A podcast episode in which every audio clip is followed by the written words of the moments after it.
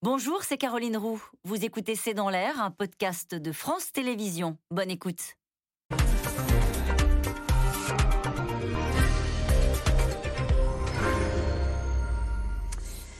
Bonsoir à toutes et à tous. Nous attendons vos questions, SMS, Internet et réseaux sociaux pour alimenter notre discussion. C'est un peu comme si la campagne électorale commençait à 13 jours du vote, alors même qu'à compter d'aujourd'hui, tous les candidats, sans exception, seront traités à égalité de temps de parole. Pour ce début de campagne officielle, donc, les observateurs guettent toujours les surprises éventuelles d'un scrutin que l'on dit pourtant plié euh, d'avance avec un Emmanuel Macron qui domine les enquêtes d'opinion. C'est la qualification au second tour qui suscite pour le moment des interrogations. Le Pen qui bénéficierait d'un vote utile. À droite, Mélenchon d'un report de toutes les voix de la gauche. L'affiche de la finale, en tout cas, est encore incertaine. Les deux prétendants martèlent de leur côté que la victoire est possible et espèrent bien bouger les lignes en motivant les indécis. Emmanuel Macron, lui, tente d'entrer tant bien que mal dans une campagne sans quitter son costume de président au chevet de la guerre en Ukraine. Ses proches commencent en tout cas à alerter sur les risques d'une démobilisation de son électorat. Premier tour, tout est encore possible.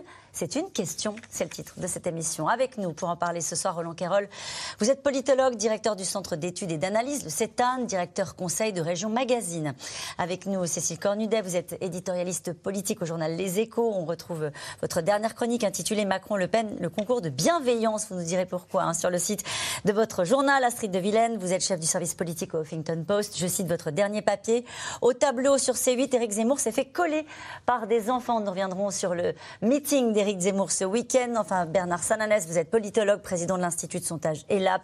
Selon votre dernier sondage, le président candidat Emmanuel Macron reste en tête malgré un recul notable. Là aussi, nous allons y revenir dans le détail. Bonsoir à tous les quatre. Merci de participer à ce C'est dans l'air en direct. Je vais commencer avec vous, Bernard Sananès, justement. Euh, c'est vrai que ce qu'on a retenu du week-end, on va en parler ce soir, c'est euh, des militants d'Éric Zemmour qui scandaient euh, Macron assassin. c'est une phrase qui a tout emporté ce week-end. On a assez peu parlé finalement de ce qui s'est dit chez Jadot ou ailleurs. Euh, vous avez sondé les, cœurs et les âmes des Français euh, à 13 jours du scrutin. C'est ça qui les exaspère le plus? Oui, on fait régulièrement, on suit, euh, comme on dit, des études qualitatives qui nous permettent, par des interrogations online, de suivre un peu le, ressenti, au-delà même des intentions de vote et de la course aux progressions et au recul, sur ce que disent les Français, comment ils vivent cette campagne. Il y a 3-4 points qui me semblent, me semblent importants. Le premier, les Français nous disent c'est tout à fait normal qu'on parle de l'Ukraine. Les événements sont évidemment trop graves, mais par contre, il faudrait quand même pas qu'on oublie la campagne électorale et ses sujets importants, pouvoir d'achat, justice, retraite, etc. Premier point. Deuxième point, euh, la campagne, finalement, est une campagne de mauvaise qualité beaucoup d'électeurs, notamment ceux qui peuvent comparer, qui ont vu celle de 2012 ou 2017, nous disent que ce n'est pas une bonne campagne. Et il y a un mot qui revient, je voulais vous le donner parce que je trouvais ça intéressant, c'est le mot campagne bizarre. On ne se reconnaît pas dans cette campagne. Ça ne ressemble pas aux campagnes de d'habitude parce que, nous disent-ils, on n'entend pas parler des idées, juste des buzz. Et ça revient exactement sur ce que vous disiez à l'instant, euh, Caroline.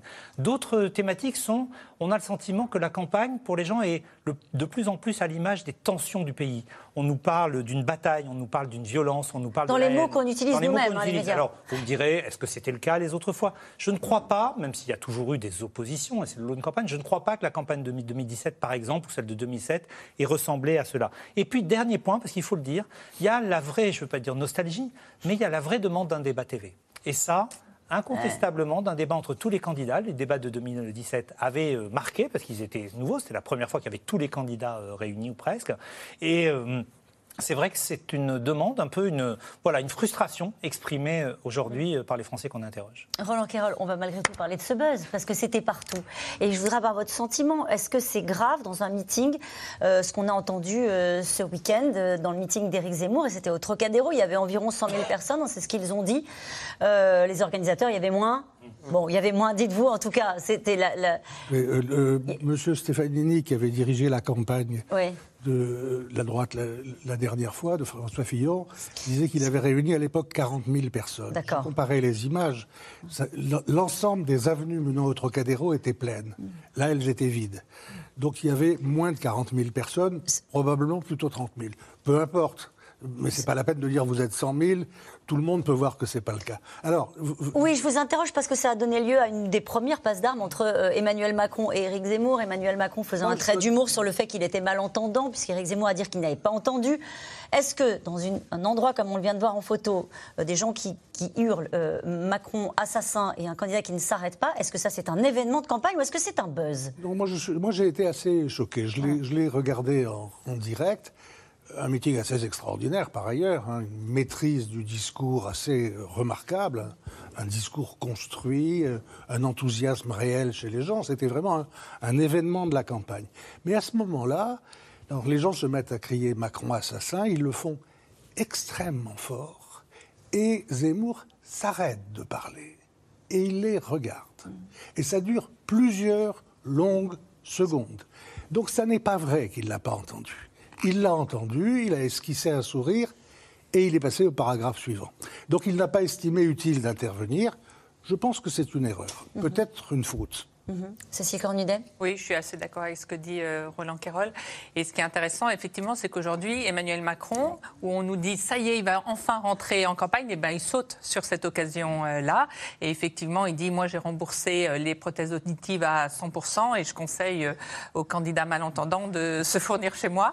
Et ce à quoi Éric Zemmour répond que c'est une blague de garçon de bain Oui, donc c'est un peu un échange pas très haut de gamme, ça c'est sûr. on en a eu par le passé des échanges comme ça. Oui, Et c'est vrai que je pense que c'est ça aussi qui énerve euh, nos, spectateurs. Mais ce qui est intéressant, c'est que je pense qu'Emmanuel Macron, bon, il saisit cette opportunité, mais il le fait sur Éric Zemmour parce qu'il a un énorme problème pour attaquer Marine Le Pen. Et il est en train quand même de se préparer au match annoncé d'entre-deux tours et il ne sait pas par où la prendre. Donc là, il la prend par Éric Zemmour, si je puis dire, parce que euh, c'est moins dit, mais après cette déclaration, il dit euh, euh, c'est sûr, ça va finir en tandem tous les deux. On va avoir un tandem d'extrême droite.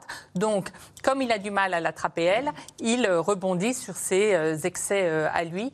Donc, c'est en ça qu'il veut rentrer dans la Sur le contenu, si on met de côté cette phrase-là qui a été extrêmement commentée, mm. on l'a compris, si on met de côté cette, cette phrase, en tout cas ces, cris euh, des militants. Est-ce que dans le meeting d'Éric Zemmour, il y avait de quoi redonner de la dynamique Ce soir, on va essayer de savoir si tout est possible euh, avant ce premier tour en termes de, position des uns et des autres et de dynamique de campagne. Est-ce que c'était l'objectif de ce meeting? Oui, Retrouver une démonstration euh, de force. Alors sur le fond, ce qui est intéressant, c'est que dans la semaine, il avait eu des propos très durs.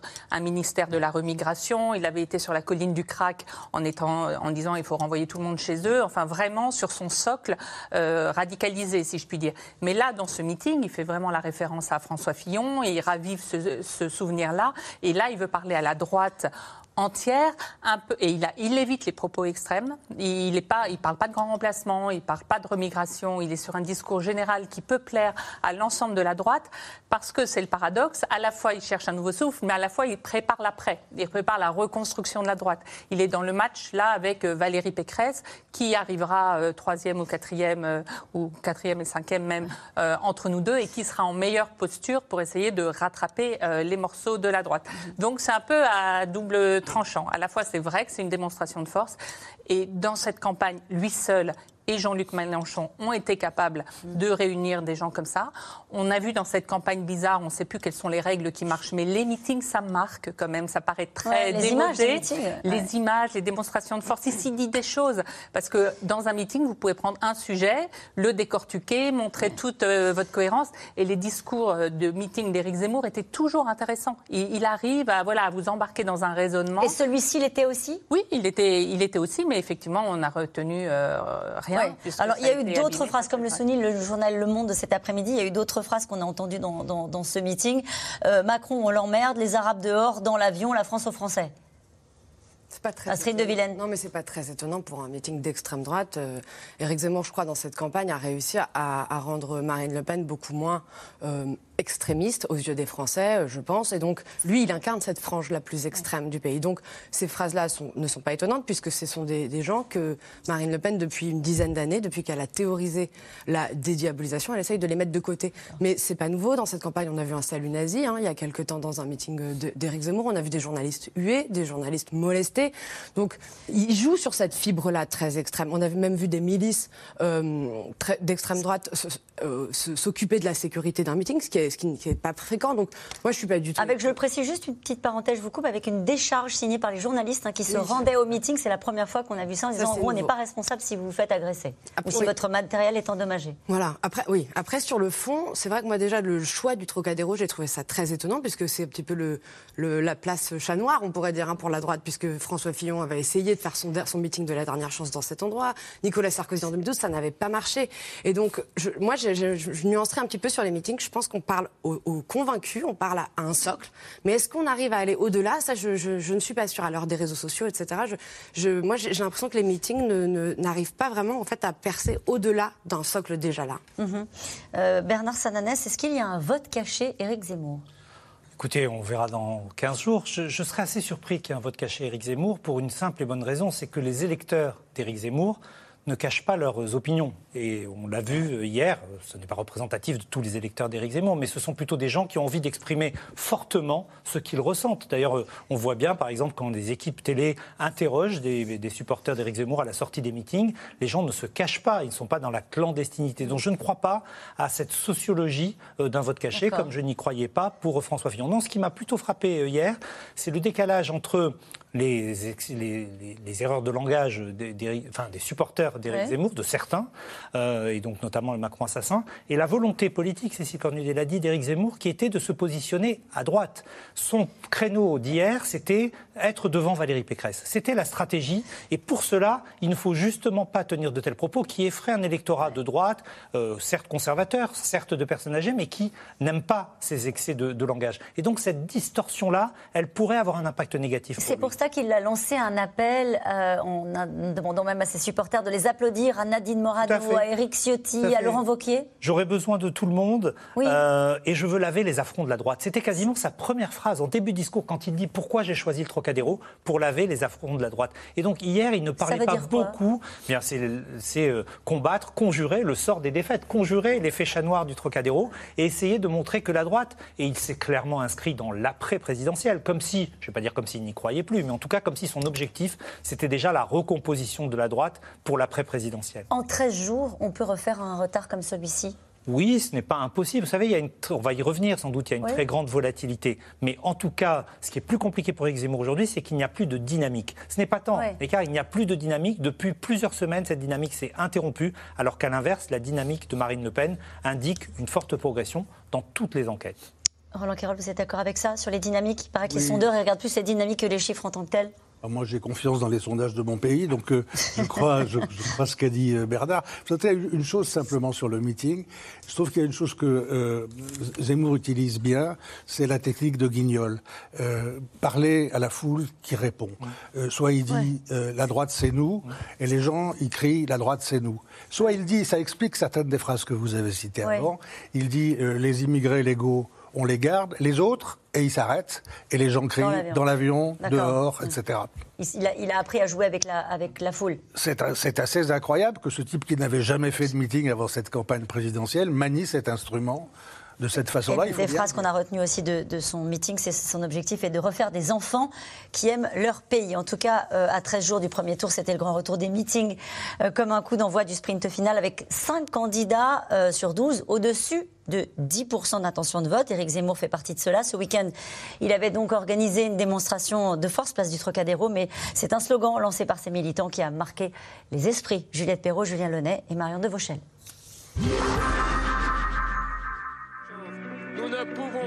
Il a symboliquement choisi le Trocadéro pour son dernier grand meeting de campagne. Éric Zemmour sur l'esplanade, comme Nicolas Sarkozy en 2012 et François Fillon en 2017. Aujourd'hui, au Trocadéro, je suis venu vous livrer un secret. Nous sommes les seuls à être de droite dans cette campagne. Dans deux semaines, nous allons créer la surprise, je vous le promets. Il nous reste 14 jours 14 jours, c'est une éternité. Un dernier grand meeting pour relancer une candidature en perte de vitesse. Pourtant, à entendre ses supporters, Éric Zemmour aurait encore toutes ses chances. Éric Zemmour n'est pas un politique. C'est quelqu'un qui parle vrai, qui, qui, a des, opinions bien. Euh, au moins, on a quelque chose de, vrai. Zemmour, il tient ses paroles. Il les maintient, il les change pas. Il va à tous les combats, Zemmour. Voilà, c'est quelqu'un qui est très droit. Et, je lui fais très très confiance. Quand le combat est difficile, il va au combat. Que ce soit dans les médias, que ce soit partout, il est au combat. Les autres n'y vont pas. Les autres se ramollissent, les autres changent d'opinion toutes les cinq minutes. Un rassemblement marqué aussi par ces mots. Scandés par le public. Le candidat de Reconquête, impassible sur scène, dément les avoir entendus. Dernière ligne droite de l'élection présidentielle et des sondages toujours très favorables à Emmanuel Macron. Même si ces derniers jours, celle qui gagne des points, c'est Marine Le Pen. La candidate du Rassemblement national était en déplacement en Guadeloupe ce week-end. Toujours un œil sur son adversaire d'extrême droite. Je ne suis pas sûr que le signal d'ailleurs du Trocadéro soit un signal euh, si positif que celui-là, parce que ça n'a pas véritablement porté chance ni à Nicolas Sarkozy euh, ni à, François Fillon. Euh, mais je veux dire, ce qui est important, c'est la proximité. Euh, c'est pas le gigantisme dans une campagne présidentielle. Voilà. C'est l'efficacité des propositions, c'est le travail qui a été fait, le sérieux, et c'est la proximité avec les Français. Une proximité mise en avant dans les échanges avec les habitants. L'eau potable, c'est régler le problème du d'école, régler le problème des sargasses, c'est régler le problème de la vie chère. Vous savez que je suis la candidate du pouvoir d'achat en métropole, mais aussi évidemment pour l'outre-mer. Pas toujours du goût de certains. D'autres, en revanche, voteront pour elle sans hésiter. Après 50 ans, je vote, je ne veux plus aller à droite ou à gauche. Je veux me fixer sur Marine Le Pen parce que je sais qu'elle fera de la Guadeloupe quelque chose d'autre qu'elle n'est pas aujourd'hui. Pour poursuivre sur sa lancée, la présidente du RN brandit le même argument qu'en métropole. La seule alternative à Emmanuel Macron, c'est elle. Dans trois semaines, ça y est, c'est ouais, dans trois semaines, derrière son Un duel LREM-RN qu'aimerait bien bousculer le candidat de la France insoumise. Ce week-end, Jean-Luc Mélenchon était à Marseille. Macron, Le Pen, bonnet blanc et blanc bonnet dénonce-t-il, lui prône le vote utile. Je sais aussi qu'il y a une différence. Monsieur Macron, c'est le programme économique de Madame Le Pen plus le mépris de classe. Madame Le Pen, c'est le programme économique de M. Macron, plus le mépris de race. Ce n'est pas une alternative. Si réellement vous avez l'intention de faire barrage au deuxième tour, j'ai une proposition plus intéressante à vous faire. Faites barrage dès le premier tour en votant pour nous.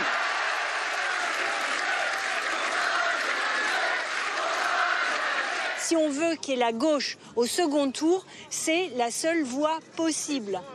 Et après, on gagne.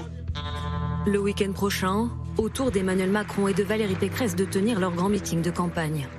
Il ne restera alors qu'une semaine avant le premier tour de l'élection présidentielle. Et cette question, et si les forces éparses de gauche s'agrégeaient, Mélenchon peut-il créer une grande surprise au premier tour? Oui, ce n'est pas impossible. Dans une dynamique électorale, on parlait de dynamique tout à l'heure, il y a trois règles. Il faut d'abord mobiliser, fidéliser et enfin euh, agréger, élargir le socle électoral. Pour l'instant, Jean-Luc Mélenchon, il parvient mieux à mobiliser depuis trois semaines son électorat, notamment des abstentionnistes, des jeunes actifs, les 25-34 ans, mais encore à un niveau moins élevé que ses rivaux. Je vais vous donner deux chiffres. 79% euh, des électeurs de Mélenchon iraient voter, c'est 86% pour ceux d'Emmanuel Macron ou de la droite. Il n'arrive pas non plus à fédérer totalement son électorat de 2017. Il ne le retrouve pas en entier. Moins, par exemple, que Marine Le Pen ou qu'Emmanuel Macron. Et il agrège un tout petit peu d'autres électeurs, des abstentionnistes, des électeurs qui avaient voté euh, Benoît Hamon. Mais aujourd'hui, il a une difficulté pour atteindre cette barre, allez, on va dire des 18-19% qui pourrait être qualificatif pour le second tour, c'est que Fabien Roussel, le candidat communiste, pour l'instant, ne diminue pas ou très peu, euh, et que Yannick Jadot reste à 5%, ce qui n'est pas très élevé. Mais s'il y avait vraiment cette dynamique de vote utile à gauche. Il faudrait pour cela que Fabien Roussel et Yannick Jadot, mais surtout Fabien Roussel, euh, recule dans, les intentions de vote, qu'il y ait à la fin ce vote utile. Ce n'est pas impossible. Pour l'instant, ce n'est pas la dynamique n'est pas encore très nette, mais il y a une progression de Jean-Luc Mélenchon depuis plusieurs semaines. La question que nous posons ce soir, tout est encore possible. Roland Quérol, est-ce que ça, c'est possible? C'est-à-dire une affiche euh, différente de celle que l'on pronostique euh, les uns et les autres, en tout cas les experts de l'opinion depuis des mois, à savoir un second tour Marine Le Pen, Emmanuel Macron. Et si l'invité surprise, c'était Jean-Luc Mélenchon? Je crois qu'il convient de faire comme les sondeurs et les candidats, disant que dans une campagne électorale, tout peut arriver, y compris des événements mmh. extérieurs à la campagne qui viennent modifier les choses. Parce que pour des événements euh, intérieurs à la campagne, franchement, il a beaucoup à rattraper. Il est loin. C'est-à-dire que même si les conditions définies par Bernard étaient remplies, ça ne fait pas encore la différence qui existe entre lui et Marine Le Pen. Donc, Disons que c'est très improbable. Je, mm. pense que le plus logique de cette élection, c'est un deuxième tour euh, Macron-Le Pen, comme les Français s'y sont attendus depuis des années, comme ils ont prétendu ne pas le vouloir, et comme ils y retournent, semble-t-il, immanquablement. Un second tour low cost, euh, dit euh, Jean-Luc Mélenchon lors de son meeting au, Prado hier. Est-ce qu'il fait une bonne campagne, Cécile Cornudet? Oui, il fait une bonne campagne. Il est fort en campagne. Et c'est vrai que la situation de guerre donne un bonus, on voit bien, à ceux qui avaient de l'expérience en matière de campagne lui, Marine Le Pen et Emmanuel Macron, on voit bien qu'ils sont plus à l'aise quand même parce qu'ils ont un peu de bouteille. Lui, ce qui est intéressant, c'est qu'en fait, il y a un match avec Marine Le Pen pour la place du second tour, mais sur l'électorat populaire. Depuis qu'Emmanuel Macron a présenté son projet, projet qui est apparu euh, à droite, ils, ont tous les deux euh, sorti le fer en disant c'est la casse sociale, il, faut que ce soit un référendum social, euh, lui ou nous. Et là, il y a le pré-match entre les deux sur le social. Et il y a cette phrase que dit Jean-Luc Mélenchon dans le meeting, là qu'on a vu dans le euh, reportage, qui dit, euh, en gros, elle est libérale, Marine Le Pen. C'est faux. Elle ne veut pas aller sur certains marqueurs que sont la hausse du SMIC, la revalorisation des fonctionnaires, parce qu'elle veut avoir un discours qui paraisse crédible économiquement. Mais elle a énormément de mesures extrêmement démagogiques, elle aussi, pour le pouvoir d'achat. Donc il y a vraiment un match sur le pouvoir d'achat, sur le social, entre les deux, pour essayer d'avoir cette place au second tour, ce qui sera compliqué d'ailleurs pour Emmanuel Macron, quoi qu'il arrive, parce que ça refera un peu cette division France d'en haut, France d'en bas, qui est toujours difficile une fois qu'on est au pouvoir. À part sur, ces aspects économiques que vous venez d'évoquer, sur quoi fait-il campagne, euh, Jean-Luc Mélenchon, par rapport à sa précédente campagne? En quoi est-il différent? Il n'est pas si différent. Je trouve, il ressort les hologrammes, il essaye d'être euh, inventif. Il a fait un meeting euh, incroyable à Nantes l'autre jour, olfactif, avec des images. Il fait des meetings dehors. Ça reste le grand tribun qu'il est. Je trouve qu'il est à peu près sur les mêmes thèmes. Il se revendique plus de gauche. C'est un mot qui est réapparu dans son vocabulaire, parce qu'on voit bien qu'il joue le vote utile à gauche, donc euh, il essaye que ça se fasse euh, derrière lui. Euh, mais sinon, il est beaucoup sur le social. Il peut l'incarner, le vote utile à gauche, ou est-ce qu'il y a quand même des sujets sur lesquels il y a toute une partie de l'électorat social-démocrate ou écolo qui ne peut pas voter Jean-Luc Mélenchon? Oui, il y a une frontière, notamment sur toute la question de la République et, de, et, de, toutes les nouvelles thématiques. Ce qui est intéressant, c'est qu'il y a eu un, un, un mouvement de la jeunesse. La jeunesse, on pense euh, qu'elle était beaucoup avec le climat en priorité numéro un, et c'est vrai que c'était elle qui était derrière euh, Yannick Jadot. Et puis finalement, elle semble basculer aujourd'hui chez Jean-Luc Mélenchon parce que toutes les thématiques de, de genre, de discrimination que, que lui euh, revendique clairement, les fait basculer mm. chez lui maintenant que la question climatique, politiquement du moins, et sans doute malheureusement, est moins présente dans cette campagne. Astrid oui, je suis assez d'accord. Jean-Luc Mélenchon, il a déjà deux campagnes et dont la dernière était quand même une campagne assez réussie en arrivant à 19,6%. Donc il a cette expérience-là de tribun. Mais ce qui est vrai, c'est qu'entre-temps, quand même, entre 2017, donc où il arrive quatrième, mais tout juste, vous vous souvenez, il disait les 600 000 voix qui m'a manqué euh, pour arriver euh, troisième devant François Fillon. En fait, entre-temps, il y a quand même eu cette affaire des perquisitions. Vous vous souvenez, en 2018, l'image va rester, je pense. Et moi, je... Elle n'est pas effacée, selon bah, vous Alors, ce qui est vrai, c'est que là, dans la dynamique, il est, il est haut. Bon, 14%, c'est pas non plus si haut que ça. Donc, euh, on, on s'emballe beaucoup, mais pour l'instant, il est même dans la marge d'erreur, il n'est pas encore non, plus face à Emmanuel Macron. Donc il reste que deux semaines, donc il n'y est pas encore. Mais moi, je pense quand même que dans l'imaginaire des, électeurs de gauche, je, pense que cette image est restée parce qu'elle était quand même très énervée. Euh, je ne sais pas s'il va réussir à l'effacer. Voilà. Moi, pour, moi, je me suis toujours dit que c'était son plafond de verre et qu'à partir de ce moment-là, mais il peut évidemment y avoir une surprise parce que l'extrême droite étant très divisée et la gauche ayant quand même, j'ai l'impression que la gauche lui pardonne ça. Il y a eu aussi les, histoires sur euh, Vladimir Poutine, c'est-à-dire qu'on lui a reproché, euh, son, lui dit, son non-alignement. Yannick Jadot et Anne Hidalgo disent que c'est quasiment une plus qui, basculerait plus vers la, Russie. Donc tout ça, est-ce que c'est les électeurs de gauche sont en train de lui pardonner en se disant de toute façon on veut qu'il y ait une surprise, on veut que la gauche soit représentée parce que sur le plan social il, est, il répond aux critères de gauche et donc on vote pour lui au premier tour.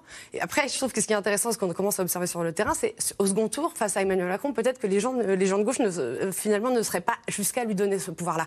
On entend beaucoup sur le terrain, on veut un débat Mélenchon-Macron pour ne pas euh, avoir finalement le match attendu et surtout l'extrême droite. Et ça, s'il arrive à faire ça, c'est déjà une. Sur les projections, c'est intéressant peut-être, alors même si ça vaut pas grand-chose à 13 jours du scrutin, mais les projections du second tour, il est quand même euh, à 60-40, c'est-à-dire devant, c'est ça? Hein oui, tout à voilà, devant euh, Valérie Pécresse et Éric Zemmour, dans, un même cas de figure, et derrière Marine Le Pen. Qui est en moyenne autour de 56-55%, parfois 57%.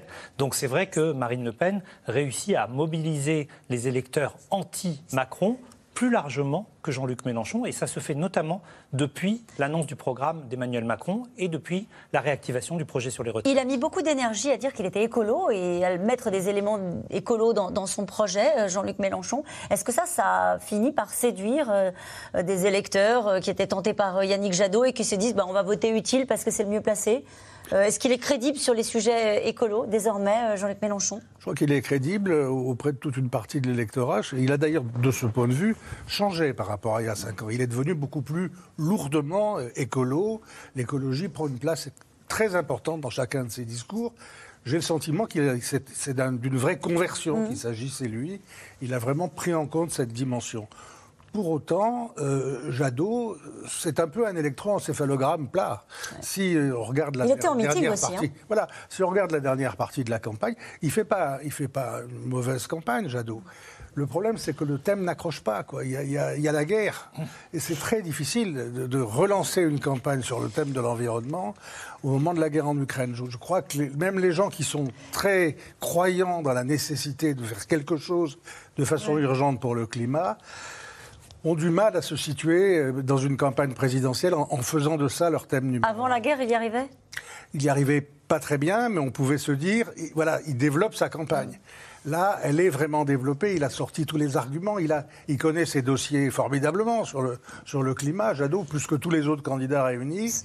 Et, visiblement, visiblement, ça ne suffit pas. Tout est encore possible, y compris un rebond d'un vote écolo? Je crois pas. Mais. Euh, fait, ce qui est un peu triste dans cette campagne, c'est qu'on sent qu'il y a des sujets majeurs qui sont mis sur la table par euh, bah, la remise en question de la mondialisation, par le climat, la guerre euh, euh, réactive des sujets comme la souveraineté. et en même temps, ces, sujets-là majeurs n'arrivent pas à intéresser, à, rendre cette campagne intéressante parce que les candidats sont plus dans la surenchère de, répondre aux préoccupations quotidiennes des Français. C'est un peu. Et vous, qu'est-ce que vous faites pour moi. Donc, on est sur des toutes petites mesures très pouvoir d'achat. voilà, très pouvoir d'achat, très signifiantes, très parlantes, alors qu'il y a des gros gros enjeux qui sont euh, qui sont dans le débat et en fait peut-être trop compliqués, trop complexes pour euh, vraiment s'articuler dans la campagne. Et je pense qu'il pâtit de ça, notamment mm. euh, Yannick Jadot, parce qu'il a un sujet majeur, mais c'est peut-être trop gros pour lui ou trop. Enfin, pas, pas ce que les gens ont envie d'entendre euh, aujourd'hui, en tout cas. Il y a des candidats qui ont réussi dans cette campagne à des phases différentes à installer leur thème comme pendant quelques semaines au centre du débat. Éric Zemmour l'a fait évidemment sur les questions identitaires et sur les questions euh, liées à l'islam radical. Première imposition de thématique, ça a duré plusieurs semaines. Ensuite, euh, Marine Le Pen a réussi depuis février à mettre le pouvoir d'achat au centre du, débat en grande partie, puis ça correspondait aux attentes et aux préoccupations des Français. Et Jean-Luc Mélenchon, il faut bien le dire, et ça explique aussi sa progression, a réussi à remettre la question des injustices, des inégalités mm. sociales, sur lequel il est perçu comme le mieux disant, euh, au centre du débat. Yannick Jadot n'a jamais réussi à mettre la question écologique au centre du débat. Alors il y a plein de raisons pour ça. Hein. Euh, c'est sûr que les autres euh, candidats ne sont pas venus sur ce thème, parce qu'ils savent aussi qu'il y a des mesures sans doute difficiles, sans doute impopulaires, et donc aller parler de ça, ce n'est pas forcément se rendre populaire. En revanche, ce qui est plus surprenant, c'est que dans l'électorat jeune, Yannick Jadot, pour l'instant, n'arrive pas à rééditer sa performance des élections européennes, il avait réalisé un mais ils vont où, alors Ils vont où ces électeurs qui euh, sont très préoccupés par les enjeux environnementaux qu'on a vus lors des dernières élections, qui se sont mobilisés, notamment aux dernières municipales? Ils sont où là? ils, se, répartissent, ils, sont dispersés entre un vote Jadot, un vote Mélenchon, un vote Hidalgo, parfois un vote Macron, parfois de, parfois de l'abstention. Mais il n'y a pas aujourd'hui un vote qui rassemble tous les électeurs qui sont préoccupés par l'écologie. Parce que l'écologie, je parle là avant l'Ukraine, et je ne suis pas sûr qu'il y ait beaucoup de changements depuis, mais l'écologie est une préoccupation partagée par plus de 8 Français sur 10. L'urgence à agir également, même s'il y a des divergences sur les mesures, sur les solutions à apporter, ce point fait consensus dans la société française. Mais sans doute aussi que l'écologie politique et le positionnement politique de l'écologie empêchent par exemple les jeunes de venir sur le vote écologiste, au moins pour des élections présidentielles. Pour revenir d'un mot sur Jean-Luc Mélenchon, on ne lui pose pas la question qu'on pose souvent à Marine Le Pen sur avec qui allez-vous gouverner ça veut dire qu'il n'y a pas d'inquiétude sur qui serait dans son gouvernement, sur sa solitude, euh, politique. Peut-être parce qu'on n'est pas. Il est, il, est, il est, comme il dit, il s'appelle lui-même la tortue sagace. Il est ah monté tout doucement. Donc on n'a pas vraiment pu s'imaginer qu'il était potentiellement au second tour. C'est tout récent. Mais lui a déjà dit, euh, il, a, il a refusé toute union avant le premier tour, mais il a déjà dit tout le monde à gauche pourra venir avec moi euh, gouverner.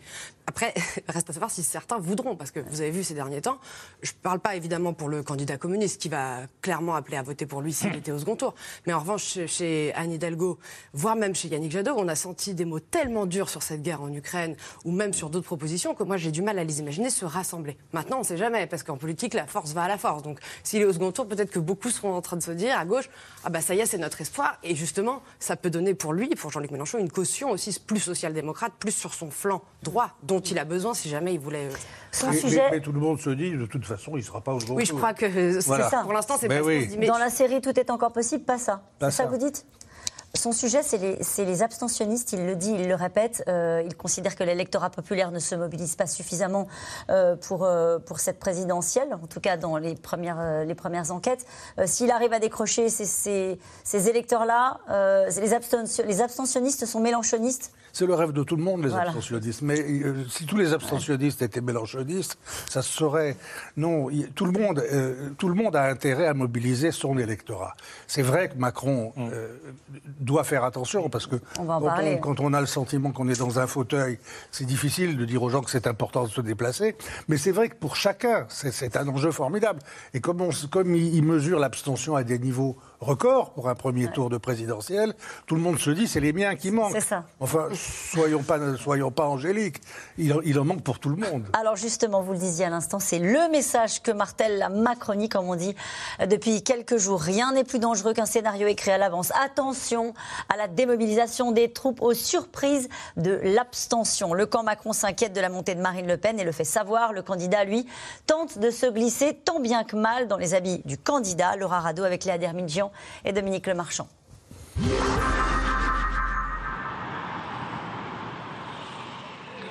À Nice ce soir-là, ce n'est pas la foule des grands jours au meeting d'Emmanuel Macron. D'ailleurs, même le président candidat n'est pas présent. Il n'est pas là pour le moment, mais il va arriver. Non, il vient pas ce soir. Vous êtes, vous êtes au courant? Non. Là, c'est un meeting pour lui, il n'est pas là. Enfin, je me dis un peu. Euh, Déçu Un peu quand même, il aurait pu être là, enfin faire un effort. Il est impossible, dans le contexte actuel avec la guerre euh, en Ukraine et en étant président de l'Europe, de, se permettre de faire des, des meetings à droite et à gauche, malheureusement. Absent pour cause de sommet de l'OTAN, le candidat a été remplacé par des soutiens de poids. L'arc-en-ciel du macronisme, de Christian Estrosi à Christophe Castaner, autour de l'ancien Premier ministre, Édouard Philippe, qui prévient il va falloir se battre jusqu'au bout. Rien n'est joué dans cette campagne. Et je ne le dis pas euh, en disant Ah, si je leur dis que. Rien n'est joué dans cette campagne. Absolument rien. Nous pourrions euh, détourner sans trop de problèmes euh, Jean de La Fontaine et dire que. Apprenez que tous les grands sondeurs vivent aux dépens de ceux qui les écoutent. C'est notre mission d'aller aujourd'hui et d'aller dans les 18 jours qui viennent parler, échanger, convaincre nos concitoyens d'aller voter. Convaincre d'aller voter pour empêcher toute démobilisation. Le président sortant a beau être en tête, il perd 3 points et demi dans les derniers sondages. Alors, à deux semaines du premier tour, descendre dans l'arène n'est plus une option. Ça va? Le moral est bon? Bain de foule aujourd'hui à Dijon. Une campagne décidément étrange. À droite, c'est le Covid qui empêche la candidate d'assister à son meeting. Valérie Pécresse absente, son directeur de campagne improvise. Merci beaucoup d'abord d'être venus si nombreux malgré l'absence de Valérie Pécresse. Valérie va bien, vous l'avez vu dans la vidéo qu'elle a réussi à tourner, mais elle respecte strictement les règles de l'isolement et elle va devoir le faire pendant cinq jours au moins. Nous nous sommes organisés pour que ça ne pèse pas trop sur le déroulement de la campagne dans les deux dernières semaines. On peut dire que euh, rien n'a été épargné à Valérie. Privée de terrain et surtout du débat dont elle rêvait avec Emmanuel Macron. Vous avez bien compris que le scénario écrit d'avance par les macronismes, par les macronistes depuis six mois, c'est évidemment un face-à-face entre eux et les extrêmes parce qu'ils sont sûrs de les battre.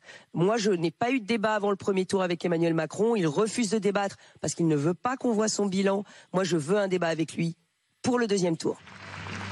Au milieu de cette drôle de campagne, la gauche, elle, se projette déjà après l'élection. Dans le viseur d'Anne Hidalgo, la réforme des retraites annoncée par le président sortant. Emmanuel Macron a minutieusement préparé son entreprise destructrice. Annonce au dernier moment, refus des débats, et je vous le dis, vous le savez, c'est écrit, il a prévu de dissoudre l'Assemblée nationale, et donc au mois de juin, simulacre de concertation, déposer le projet de loi en juillet, le faire voter pendant l'été, c'est mieux, il y a moins de monde dans les rues. Parmi les militants à Limoges, Sylviane descendra bien dans la rue s'il est élu.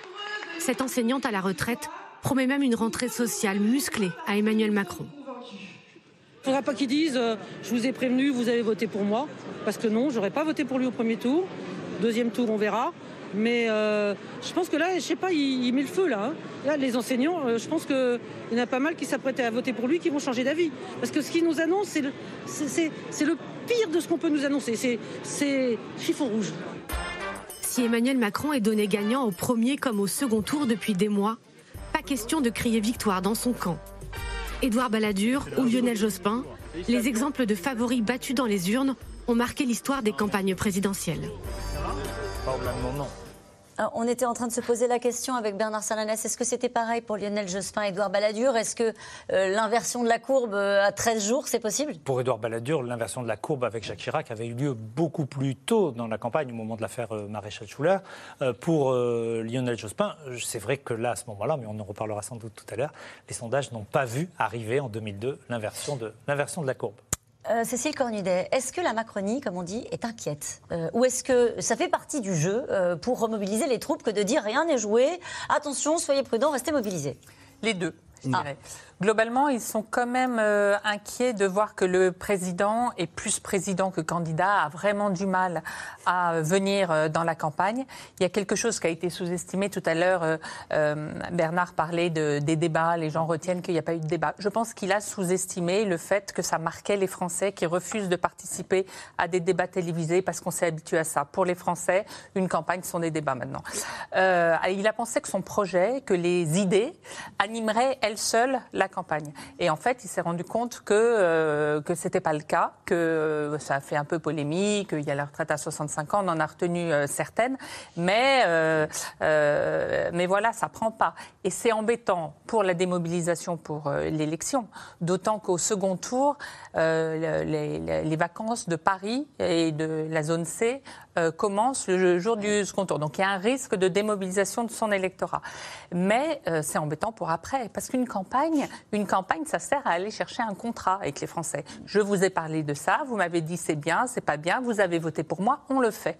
Et s'il n'y a pas ce contrat, ce sera très difficile. Déjà, quand il y a le contrat, on voit que c'est difficile et tout le quinquennat l'a montré, mais s'il n'y a pas de contrat, ce sera presque impossible. Donc c'est ça qu'il faut qu'il aille chercher aujourd'hui. Et pour l'instant, euh, les idées toutes seules n'y ont pas réussi, d'autant que les idées ont donné le sentiment alors que ce n'était pas l'intention que euh, son quinquennat prochain pencherait vraiment à droite.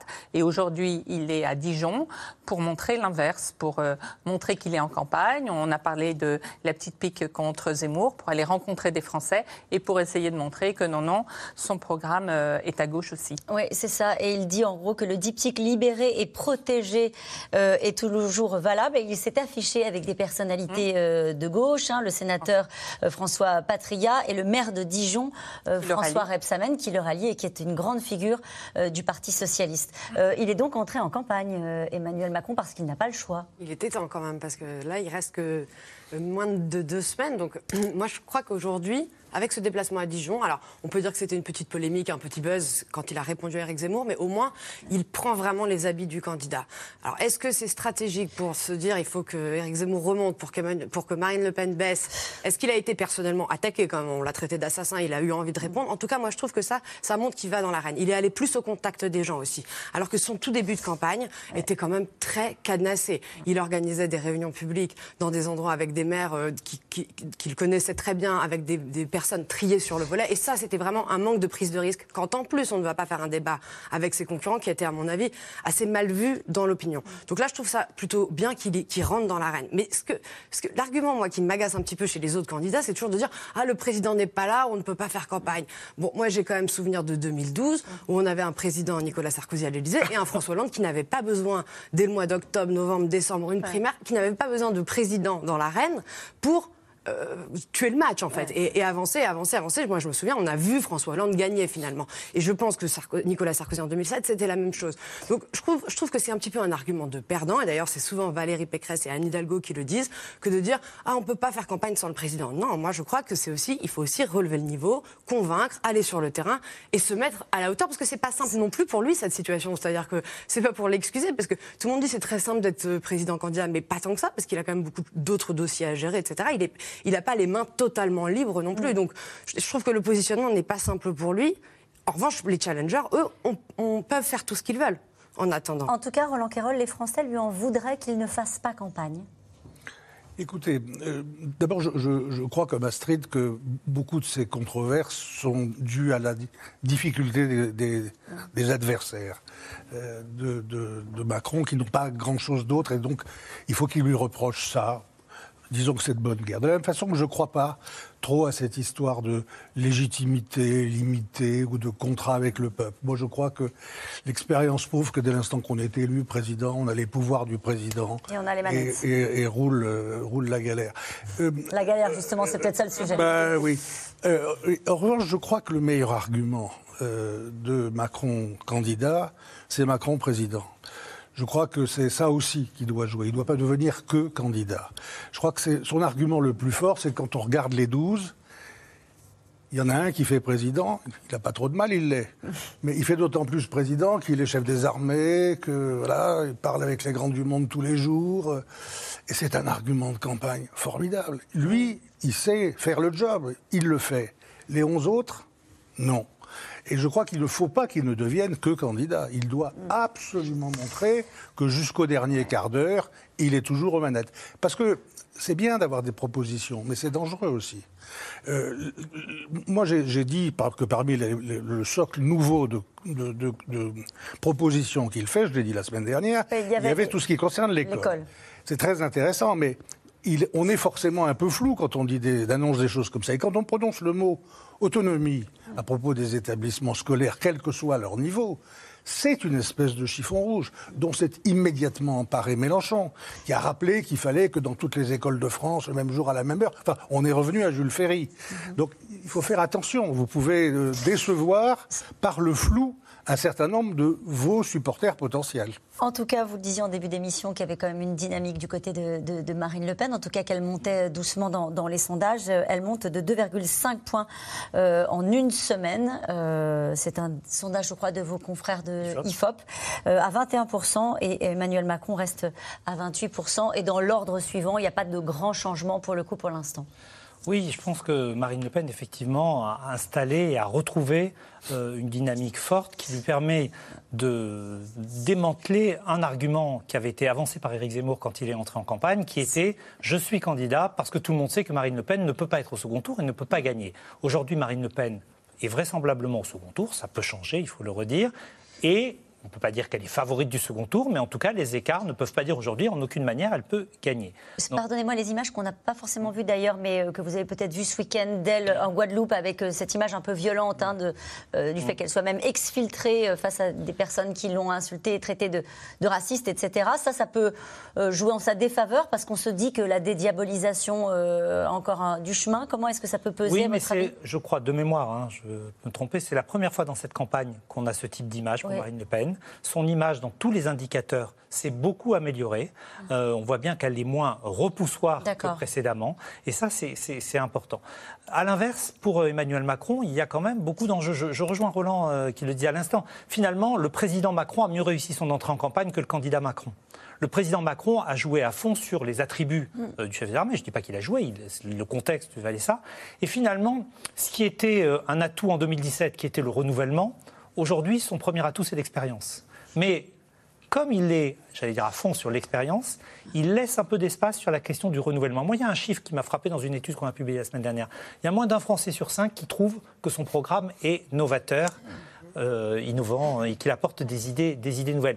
Vous savez, on dit souvent, on l'a souvent dit sur votre plateau, un candidat président, il doit répondre à la question un deuxième mandat, pourquoi, faire, Eh bien, pour l'instant, Emmanuel Macron, aux yeux des Français, n'a pas encore répondu à cette question. Il a donné des orientations, mais 5, 5, euh, 8 Français sur 10 considèrent par exemple que s'il était réélu, ce serait un mandat de continuité et un mandat qui ne serait pas différent du mandat actuel. Alors, 13 jours, il peut s'en passer euh, des choses. Il peut y avoir euh, des dossiers qu'on doit gérer quand on est aux responsabilités. il y a nécessairement, évidemment, ce qui s'est passé en Corse, ce qui s'est passé cette nuit à Sevran avec des violences. Et puis, cette affaire McKinsey, comme on l'appelle désormais. L'affaire McKinsey peut-elle constituer un scandale d'État fatal à Macron? Cécile Cornudet, c'est vrai qu'alors ça, c'est le sujet qu'on n'avait pas vu venir. Je, je, rappelle juste pour les gens qui nous regardent, c'est une commission d'enquête sénatoriale qui a identifié des sommes, je crois que c'est un milliard, hein, d'euros qui ont été utilisés par l'appareil d'État pour commander des études à des cabinets privés qui ne payent pas toujours leurs impôts en France. Est-ce que ça, ça peut être euh, fatal Je ne sais pas. C'est vrai que c'est beaucoup euh, monté aujourd'hui en épingle par une partie euh, de l'opposition contre Emmanuel Macron, que c'est un dossier compliqué parce que c'est vrai que les sommes sont astronomiques, que les gens sont attachés à leur État et qu'ils ont l'impression que ben, qu'est-ce qui se passe? L'État est tellement défaillant qu'on a toujours besoin d'aller prendre des cabinets américains. Qu'on sait que, que Emmanuel Macron, dans la constitution de son programme en 2017, avait travaillé avec McKinsey. Donc c'est Mm. forcément lié euh, à lui dans l'esprit euh, de ces gens-là, et qu'effectivement, a priori, euh, je suis prudente parce qu'il n'y a, a, pas eu d'enquête ouverte ou, ou, je ne sais quoi, mais a priori, euh, s'ils ne payent pas ou très peu d'impôts en France, c'est moins, euh, par, c'est moins parce que c'est illégal que par optimisation fiscale, tout ça. Donc c'est compliqué de réagir. Et pour l'instant, on voit bien que ça l'énerve. Il a été interrogé dimanche, Emmanuel Macron, sur France 3, et on voyait bien qu'il était très agacé par mm. cette polémique en disant bah, si jamais c'est illégal, ils ont qu'à aller au pénal et, on verra bien. Mais pour l'instant, voilà, c'est quand En tout cas, il surveille, comme le laisse sur le feu, des événements. On parlait de la Corse ou de. Oui, et puis il y a le pouvoir d'achat. Moi, je pense que le, prix à la pompe, ça, c'est quelque chose qui peut. C'est pour ça aussi que le gouvernement a été tellement généreux dans, les mesures, euh, l'échiquier et les baisses de, euh, de, taxes qui se sont accumulées, parce que ça, c'est complètement explosif. À un moment, les gens peuvent dire on ne peut plus. Et donc là, euh, il peut se passer une forme de gilet jaune ou une révolte. Quoi. Allez, c'est le moment Bernard. On ah. Je cite tout à l'heure euh, cette phrase hein, de l'ancien Premier ministre Édouard Philippe qui disait Tous les grands sondeurs vivent aux dépens de ceux qui les écoutent. En tout cas, vos oreilles ont peut-être sifflé ce week-end parce que dans les meetings, les candidats à la peine dénoncent ce qu'ils appellent la manipulation des sondages qui ne sauraient pas prendre la photo exacte d'un pays de plus en plus défiant vis-à-vis des politiques. Théo Manval et Pierre Dehorne se sont penchés sur la fabrique des sondages un candidat président et chef de guerre qui bondit dans les sondages. Depuis l'invasion russe de l'Ukraine et ses initiatives face au conflit, la courbe d'Emmanuel Macron a connu une forte hausse. Plus 6 points entre début février et début mars. conséquence d'un effet drapeau bien connu des chercheurs en politique. Dès le début des années 1970, euh, les spécialistes des dynamiques électorales constatent que quand il y a une crise, et en particulier que c'est une crise internationale, la popularité du président bondit, et c'est ce qu'on appelle un effet de ralliement autour du drapeau, le sentiment que la patrie est en danger, le sentiment que le chef de l'État, eh bien, à travers une période très difficile, incarne l'intérêt national. Un effet temporaire, cependant, qui commence déjà à s'estomper, et un enjeu pour les sondeurs qui ne doivent pas se laisser piéger. C'est tout l'intérêt des enquêtes euh, qui sont suivies dans le temps. Euh, on appelle ça des panels.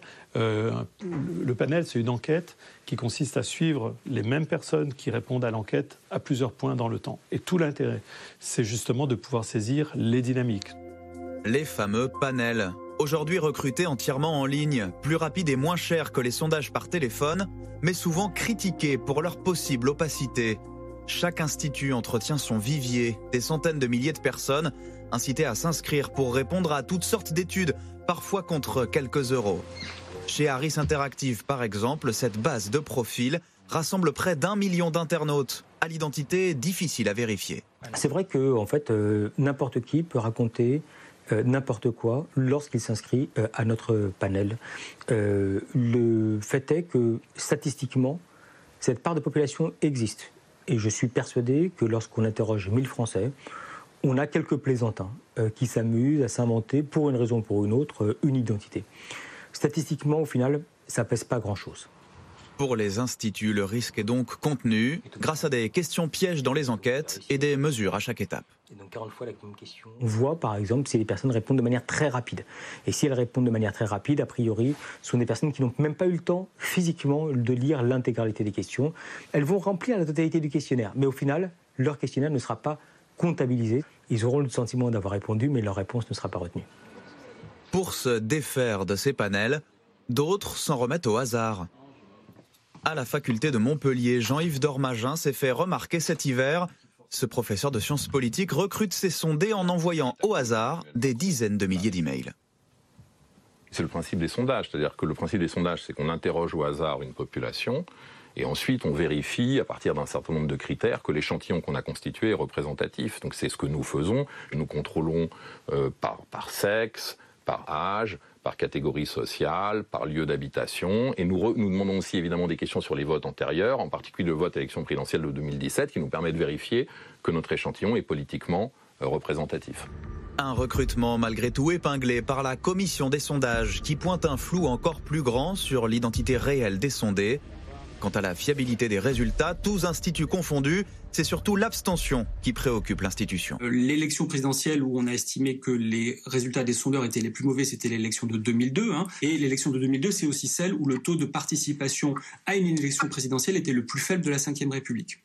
Donc effectivement, le facteur euh, abstention, c'est clairement un élément qui peut perturber euh, la qualité des sondages, mais euh, ce facteur d'abstention, il est tributaire de beaucoup d'éléments qui ne sont pas forcément à la main des sondeurs. Des sondeurs qui tablent aujourd'hui pour la plupart sur près de 30% d'abstention au premier tour. Et si ça venait de là, les surprises? Oui, il y a un vrai doute et c'est vrai que les sondages ont du mal à mesurer l'intention d'aller voter. Donc nous sommes très prudents sur ces euh, données-là. Ça peut changer l'ordre d'arrivée? Ah, Bien sûr, ça peut changer l'ordre d'arrivée, ça peut changer les écarts entre le premier, le deuxième, le deuxième, le troisième, évidemment. Aujourd'hui, ce qu'on voit notamment, c'est une vraie différence entre euh, les tranches d'âge.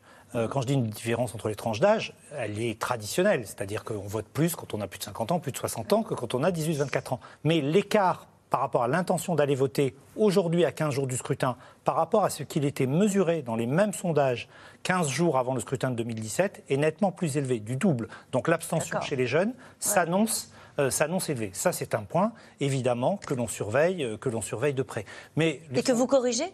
Vous avez des outils pour corriger? On prend, euh, pour établir les intentions de vote, les gens qui nous disent qu'ils sont sûrs ou quasiment sûrs d'aller voter. Par exemple, chez Elab, nous faisons une, échelle de 0 à 10 et depuis quelques semaines, nous mesurons l'échelle 9 et 10. Peut-être que dans la dernière semaine, d'ailleurs, on ne prendra plus que la note 10. C'est quelque chose que l'on suit, que l'on adapte et que l'on déclare à chaque fois, il faut le dire, à la commission des sondages. Ça veut dire que ceux qui ne sont pas du tout sûrs d'aller voter aujourd'hui n'existent pas dans les sondages. Mais non, mais c'est normal. Euh, quand vous, je vais prendre un, exemple. Vous, avez, vous envoyez demain une équipe de reportage pour faire une critique, euh, un jugement sur un film. Vous vous mettez à la sortie d'un cinéma. Vous interrogez les gens qui sortent du cinéma ou les gens qui passent sur le trottoir? Vous interrogez les gens qui sortent du cinéma. Ce sont eux qui vont voter. Ceux qui vous disent je ne vais pas les voter, ce n'est pas la peine de les interroger. Et cet argument euh, qui dirait parce que vous ne prenez pas tout le monde, ce vous n'avez pas les hein. par exemple pour beaucoup de candidats, et notamment pour ceux qui l'ont le plus utilisé, c'est-à-dire Jean-Luc Mélenchon, montre qu'aujourd'hui ce n'est pas exact, puisque la dynamique de Jean-Luc Mélenchon, comme en 2017, nous la mesurons aujourd'hui pleinement. Cette question de Catherine en Haute-Garonne. Comment un homme aussi détesté qu'Emmanuel Macron peut-il être en tête des sondages? Ces derniers sont-ils fiables? C'est toujours la même chose. Quand on n'aime pas quelqu'un, on a le sentiment qu'on. Ben, D'abord, soi-même, on connaît des gens comme vous. Et donc, quand on voit dans les sondages qu'il y a plein de gens qui ne pensent pas comme vous, c'est que les sondeurs disent n'importe quoi. Ça, c'est classique et ça n'a aucune importance. Moi, je, relève simplement qu'en 2017, euh, il y avait quatre candidats qui étaient dans un mouchoir. Que tous les instituts de sondage, non seulement ont trouvé de bons résultats, mais qu'ils ont trouvé l'ordre exact de 1, 2, 3, 4. C'est presque une chance folle, mais ils l'ont fait. Donc, moi, je veux bien qu'on dise. Il n'y a pas de raison d'en douter. Mais non, il n'y a pas de raison d'en douter. Il y, a, toutes les raisons de penser que les professionnels que sont les sondeurs, que je ne suis plus, donc je le dis avec encore plus de bienveillance, c'est des gens qui travaillent sans arrêt sur leur instrument et qui essayent de le polir. Mais Roland Carroll, on entend aussi beaucoup dans cette campagne des candidats dire oui, mais regardez, ils se sont trompés pendant pour les régionales, par exemple. Euh, ils n'ont pas su euh, voir euh, la, sous-mobilisation de l'électorat, notamment du, Rassemblement national. C'est tout à fait vrai. On n'est pas dans une science exacte, hein. on est dans une science de l'approximation. Et même. la loi oblige les sondeurs à faire des choses folles. Par exemple, la loi française oblige à publier des marges d'erreur. On ne sait pas calculer les marges d'erreur des sondages par quota. Personne ne le sait au monde. Et la loi oblige à le faire. Du coup, bon bougre, les sondeurs font comme si c'était des sondages aléatoires et ils donnent des marges d'erreur qui ne s'appliquent pas. Et les journaux, qui ont, pris, qui ont, pris la loi comme chose très importante, mettent les charges, Même il y a un quotidien de l'après-midi de référence qui le met carrément dans les résultats, comme si c'était mm. euh, un fait acquis. Attention, les sondages, c'est une approximation aussi bonne que possible, mais qui marche dans l'ensemble pas mal. Et on peut peut-être. Et à vrai dire, même dans les régionales et les départementales, elle n'a pas si mal marché. Et on peut peut-être préciser pour ceux qui pensent qu'il y a trop de sondages et que les sondages finissent par ah. faire l'opinion qu'il y a eu 460 sondages depuis euh, l'automne dernier euh, jusqu'au mois d'avril. Hein, il y en aura à peu près 460. C'est 100 de moins euh, qu'en 2017. Il y a eu forcément d'autres événements. On pense à la crise du Covid et à la guerre en Ukraine qui ont fait qu'il y a eu sans doute moins de commandes de sondages. On va passer aux questions des téléspectateurs à vos questions.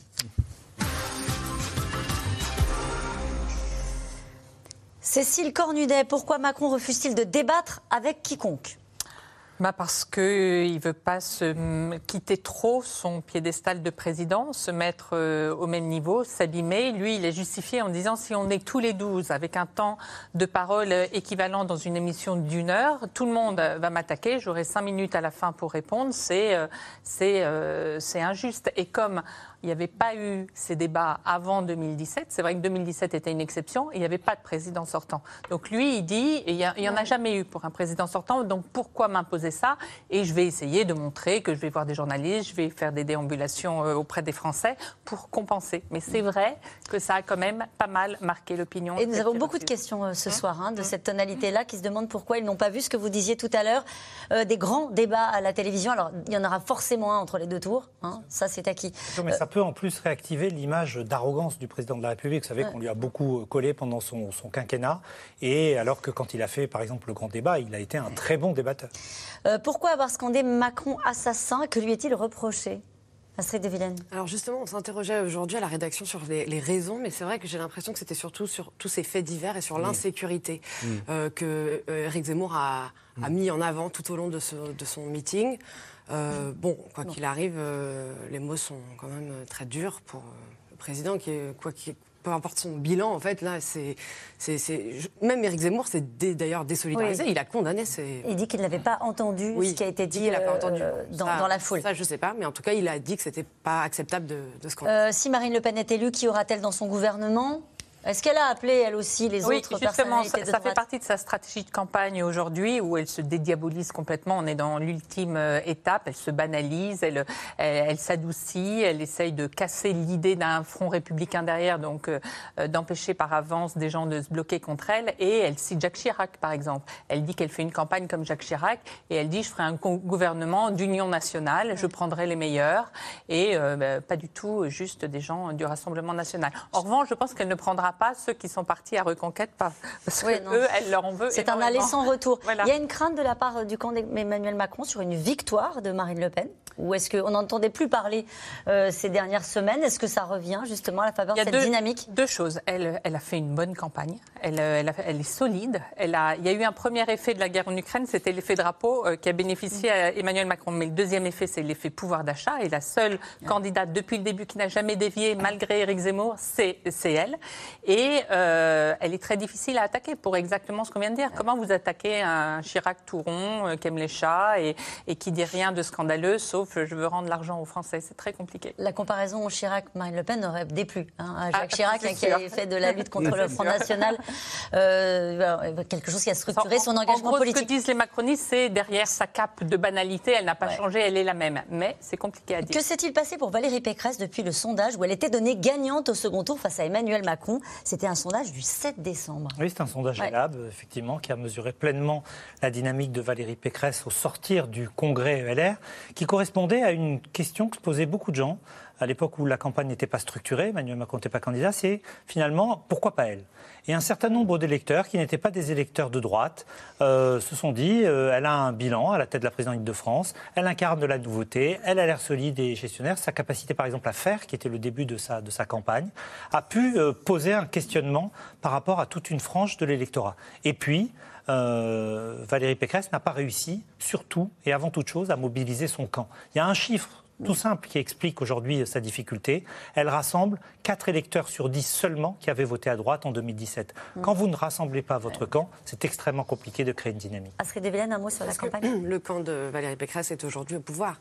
Tous ses anciens amis, euh, Christian Estrosi qui faisait un meeting pour Emmanuel Macron, Édouard Philippe, Gérald Darmanin, Bruno Le Maire. En fait, c'est la grande difficulté pour, euh, pour, le, pour Valérie Pécresse, c'est qu'en fait, Emmanuel Macron est allé chercher à, à, exploser la droite. Et donc, elle, elle, se retrouve prise en étau entre Éric Zemmour, Marine Le Pen d'un côté, Emmanuel Macron euh, de l'autre. Et d'ailleurs, je trouve que le parallélisme, même si c'est plus difficile pour Anne Hidalgo, avec le, le, camp socialiste est assez intéressant. C'est-à-dire que les, les deux partis historiques ont été absorbé presque. En fait, Justement, cette question de Yves dans les Côtes d'Armor, euh, que se passera-t-il si Anne Hidalgo obtient moins de 3% au soir du 10 avril, Roland Carroll bah, euh, ça, ça, veut dire que d'abord elle sera accueillie avec des drôles de sourires narquois dans l'hôtel de ville de Paris, que ça va être compliqué à gérer, ses relations avec notamment ses alliés euh, écologistes, et ça veut dire que pour le Parti socialiste, qui avait déjà, qui était déjà resté un peu inerte après les 6% de, de, Benoît Hamon, si elle fait moitié moins cette fois-ci, ouais.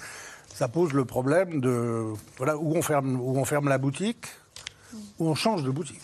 Et Elle a là, reçu le soutien de Lionel Jospin? Très bien, je doute que ça change beaucoup les choses. Les équipes de Marine Le Pen et d'Éric Zemmour se parlent-elles en prévision du second tour? Non. Non, non, non c'est la détestation euh, totale. Après, depuis ce week-end, je sens une toute petite, euh, un adoucissement du discours euh, de, des proches de Marine Le Pen, Jordan Bardella, tout ça, parce qu'ils veulent parler aux électeurs. Ça, c'est sûr. Et les appels au vote utile. Voilà.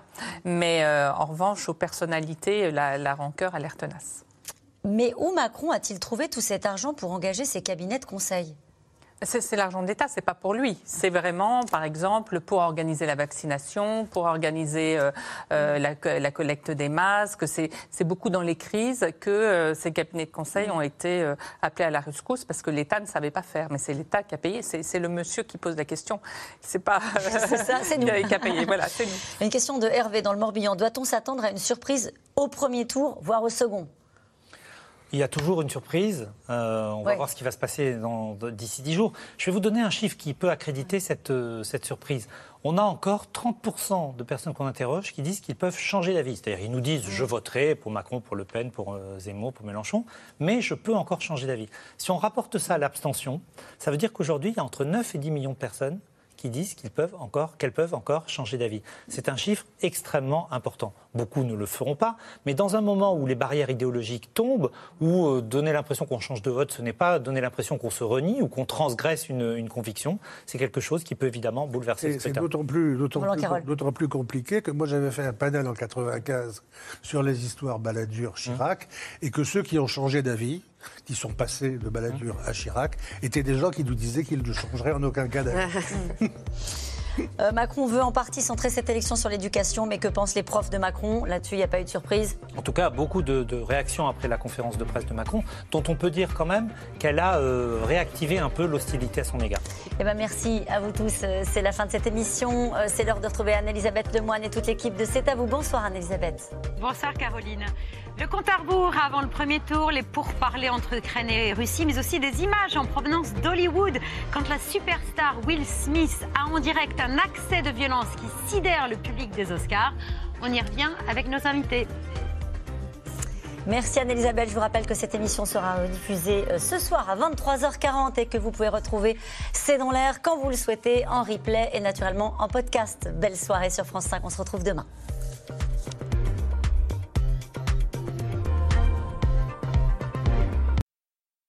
C'était C'est dans l'air, un podcast de France Télévisions. Alors s'il vous a plu, n'hésitez pas à vous abonner. Vous pouvez également retrouver les replays de C'est dans l'air en vidéo sur France.tv.